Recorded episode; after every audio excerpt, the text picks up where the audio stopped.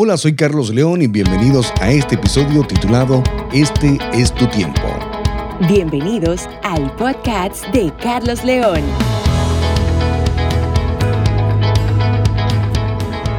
Las veces que nos ha tocado vivir crisis como seres humanos, aprendimos un principio y es que la crisis nos recuerda una vez más que dar es mejor que recibir, porque cuando recibo lo hago para dar. Por eso vemos la solidaridad de un pueblo en medio de una crisis. En una crisis la gente se levanta para dar, eh, hacer donaciones, eh, ayudar al pueblo, eh, un pueblo damnificado, un pueblo necesitado. Y es por eso que la crisis nos recuerda una vez más que dar es mejor que recibir. La crisis saca lo mejor o lo peor de cada ser humano ya que ésta pone en evidencia lo que tenemos guardado en el corazón. Es decir, la crisis expone todo lo que hay en nuestro corazón. Por eso todo momento difícil es una ocasión para crecer, mejorar y confiar plenamente en Dios. La crisis expone lo que hay en tu corazón. Por eso cuando la crisis te quita algo, odiarás la crisis. Pero cuando aprendes a mirar lo que la crisis te ha devuelto, aprenderás a agradecer a Dios por haber permitido la crisis. Muchos de nosotros odiaremos la crisis cuando la crisis me quita un negocio, cuando la crisis me quita eh, algún familiar, algún ser querido, pero cuando te das cuenta lo que la crisis te ha devuelto, el poder valorar aquello que siempre ha estado allí pero que no lo has notado. Por eso aquel famoso adagio que dice, nadie sabe lo que tiene hasta que lo pierde, tiene mucho sentido.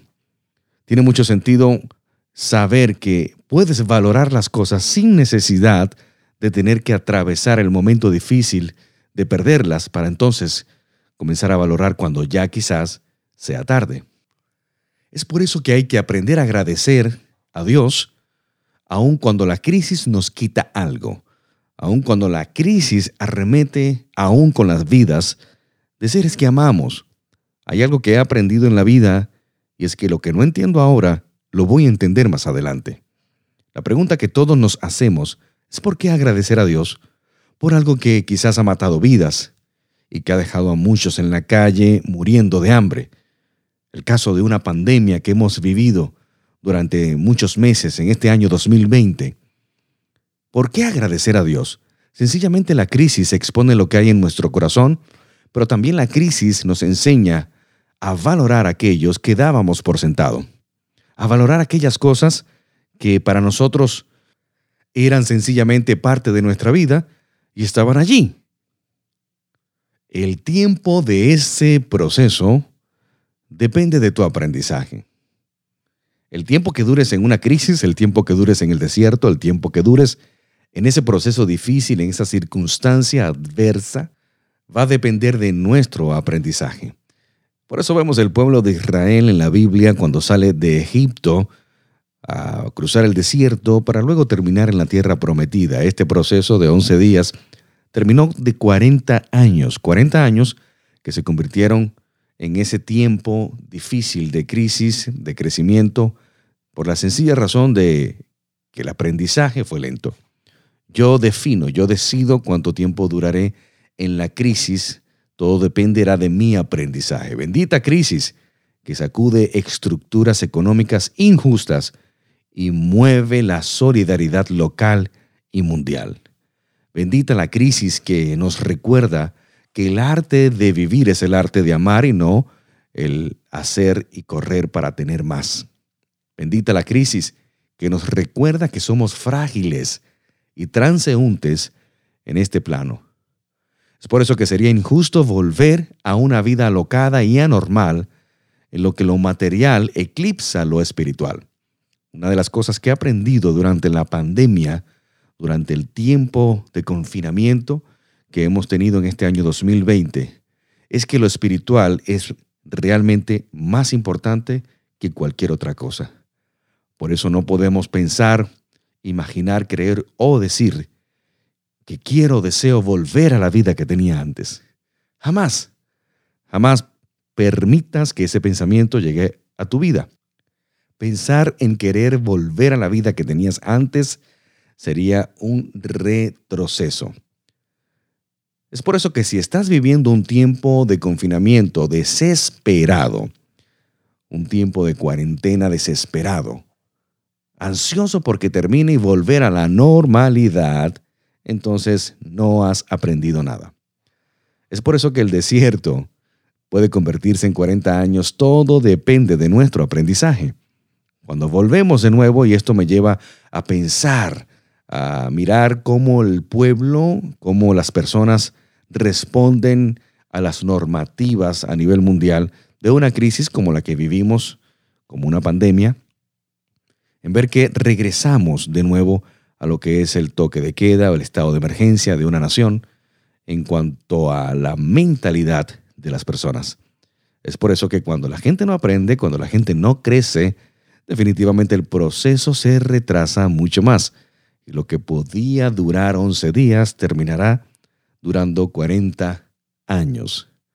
La pregunta es, ¿cuántas vidas tienen que perderse para que entendamos la soberanía de Dios? Que la vida es nada cuando Él no es el centro de ella. Necesitas entronar a Dios en tu vida. Necesitas entender que lo espiritual sencillamente gobernará y dominará el resto de tu vida. Lo material no puede eclipsar no puede opacar, no puede disminuir, no puede inhibir lo espiritual. La crisis nos afecta a todos, a unos más que a otros, pero al final del día nos afecta a todos. Pablo escribe en el libro de Segunda de Corintios capítulo 11 verso 30, si me veo obligado a jactarme, me jactaré de mi debilidad. Otra versión dice, si de algo voy a gloriarme, será de mi debilidad. Lo que Pablo quería decir es que el ser débiles nos recuerda que podemos y debemos ser gobernados por ese Dios fuerte. Es ahí donde Él se hace fuerte. Es en mi debilidad. Si no tuviera debilidades, eh, entonces sería Dios. Como no lo somos, necesitamos a Dios en nuestras vidas. Es por eso que aprender a aceptar mi debilidad para que Dios se haga fuerte en ella. Quizás eres de esas personas que dice que no tiene nada que agradecerle a esta crisis, que no tiene nada que agradecerle a una pandemia o a un virus. Un virus que se ha llevado vidas inocentes y la economía de muchas personas, pero sobre todo la economía mundial que se detuvo, que ha bajado en aumento, y cuando muchas personas perdieron sus empleos y quedaron en las calles sin nada que comer. Pero déjame decirte algo, cuando aprendes a mirar la crisis a mirar tan profundo y observar lo que Dios te ha devuelto a través de una crisis. Dios no nos trajo hasta este punto para matarnos. Él simplemente permite la voluntad permisiva de Dios que nos ayuda a ser más fuertes. El Salmo 23, capítulo 4, el famoso Salmo 23, dice, aunque ande en valle de sombra de muerte, no temeré mal alguno, porque tú estarás conmigo. Tu vara y tu callado me infundirán aliento.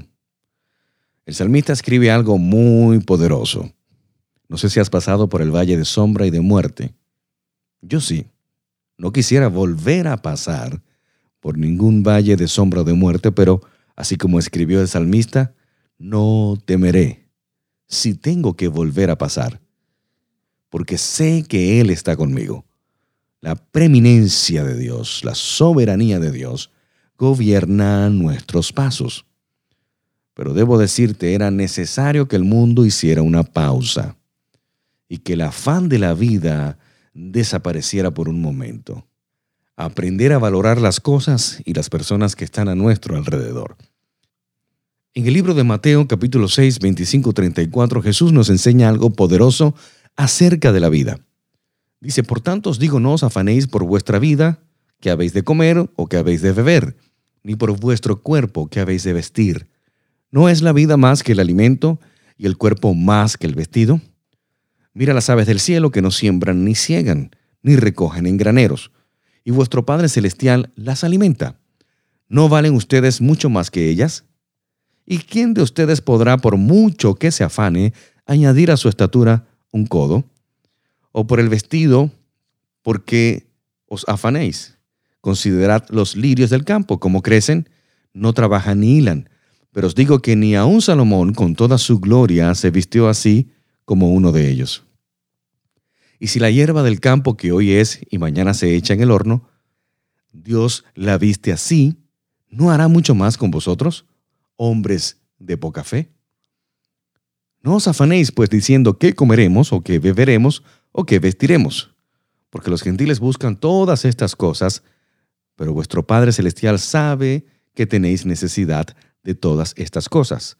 Más buscad primeramente el reino de Dios y su justicia, y todas estas cosas serán añadidas. Así que no os afanéis por el día de mañana, porque el día de mañana traerá su propio afán. Basta cada día su propio mal. Lo que Jesús enseña en este verso bíblico es el no afanarse por las cosas, el no preocuparse por alcanzar a quizás lo inalcanzable, o lo que quizás quisiera alcanzar en el tiempo que no está listo para alcanzarlo. En Mateo 16, 24 Jesús dijo a sus discípulos, Si alguno quiere venir en pos de mí, niéguese a sí mismo, tome su cruz y sígame. Lo que quiere decir Jesús, cuando pones a Dios en primer lugar en tu vida, lo que necesitas para vivir, el Señor te lo entregará, Dios te lo proveerá. Siempre he visto a través de la historia los más grandes inventos nacieron en los momentos más críticos de la historia. Y Dios es el único que puede hacer que estas cosas sucedan en nuestra vida. Fue Goodyear el que permitió a la gente montar sobre vehículos con comodidad, primero sobre neumáticos de caucho sólido y luego sobre neumáticos de caucho inflado de aire. En 1830, cuando Goodyear compró un poco de caucho en forma de goma de una fábrica de zapatos en Boston, compró el caucho a crédito, cuando no pudo pagar la cuenta, entonces fue encarcelado, fue preso a la cárcel. Mientras estaba cumpliendo su sentencia, tuvo Goodyear tiempo suficiente para realizar una serie de experiencias con objeto de transformar el material blando y gomoso en un material sólido capaz de retener su forma tanto en tiempo caluroso como en tiempo frío. Si Goodyear pudo realizar este gran invento que hoy día a nivel mundial es necesario, lo hizo confinado en una cárcel, preso, encarcelado, aprovechando su tiempo al máximo. ¿Qué has hecho tú o qué estás haciendo en este tiempo de crisis donde te ha acorralado la crisis, donde te ha encerrado la crisis, te ha confinado, para que sencillamente puedas traer a luz ideas creativas? Es por eso que no podemos hacer caso a ninguna crítica que venga del exterior. La pregunta es, ¿qué hacer con las críticas? Te van a criticar por lo que hagas. A veces con razón, pero muy a menudo injustamente. Eso crea tensión en nuestros corazones y mentes y afecta nuestras relaciones. Por lo general, los criticones no tienen intención de ayudarte, sencillamente intentan destruirte. Ellos están, pero no hacen nada. Hay una clave sencilla para enfrentar la crítica. Nunca la tomes como algo personal. Muchas veces ni siquiera se trata de ti, aunque vaya dirigida a ti. Si sientes celos y críticas al otro, tu actitud te dejará atrapado allí donde estés. Aprende a celebrar las victorias ajenas. Que el éxito de los demás te inspire. Tienes que aceptar el hecho de que no le gustarás a todos, que no todos van a aceptarte y que no podrás mantener contento a todo el mundo. Alguno encontrará algo mal en ti, no importa lo que hagas, así será. No son tus críticos quienes determinan tu destino. Deja de oír lo que te dicen los detractores y deja de vivir tratando de agradar a la gente. No permitas que las críticas te cambien. Tenemos que mantenernos duros por fuera, pero amorosos por dentro. Muchas veces las críticas nos endurecen el corazón. Si no tenemos cuidado, cuando la gente nos critica es fácil permitir que su veneno penetre en nuestra vida y nos dañe. Es por eso que no hagas caso a las críticas en este tiempo. Este es el momento. Este es tu momento. Este es tu tiempo. Este es tu tiempo de crecer. Aprovecha las oportunidades que Dios te da. Nuevas épocas de aumento de fe, de amor y esperanza. Es tiempo de crecer, de pasar de ser solo una creación de Dios a pasar a ser hijo de Dios. Hoy es el tiempo de favores. Es el tiempo para tener una relación más intensa con Dios. Es el tiempo de favores para cambiar el miedo por la fe. Es el tiempo de hablar palabras llenas de esperanza. Es el tiempo de creer que Dios tiene asegurado nuestro futuro. No sabemos qué pasará mañana, pero sí sabemos quién sostiene el mañana.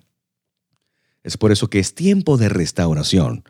Dios redime el tiempo perdido. Nunca pienses que tu tiempo se ha perdido. Nunca pienses que tu tiempo ha pasado. Dios detuvo el mundo para que te enfocaras en aquello que realmente es importante, pero sobre todo eterno.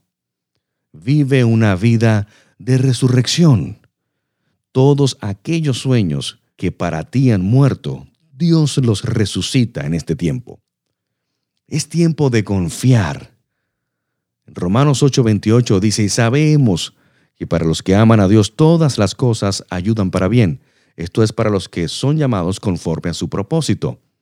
Déjame darte una noticia. Dios no se ha olvidado de ti. Saca lo mejor de ti en medio de la crisis. Aprende a tener la paz que sobrepasa todo entendimiento. Y es el tiempo de esforzarse. Da el paso. No te quedes pensando. Comienza por arreglar tu vida, comienza por arreglar tu casa. Cuando quieras cambiar el mundo necesitas dar tres vueltas por tu casa. Prepara tu mente para algo nuevo. Habla y piensa todo lo bueno. Lo dice Filipenses 4:8. Por lo demás, hermanos, todo lo que es verdadero, todo lo que es honesto, todo lo justo, todo lo puro, todo lo amable, todo lo que es de buen nombre, si hay virtud alguna, si hay algo digno de alabanza, en eso pensad. Recuerda, eres bienaventurado. Bienaventurado significa tres veces feliz. Este es el tiempo de los milagros. Comienza a decirle a Dios, úsame para hacer milagros. No uses este tiempo solo para leer un simple libro y ya. Usa este tiempo para que Dios te use a ti. Sé el canal de bendición para otros que te necesitan. Sé prudente. Usa la sabiduría Dios puede usarte aún desde tu casa. Que el único que no esté en casa es Dios, porque Él está trabajando. Soy Carlos León y gracias por escuchar mi podcast. En Instagram sigue al pastor Carlos León, arroba pastor Carlos León, y nuestro canal de YouTube, Pastor Carlos León.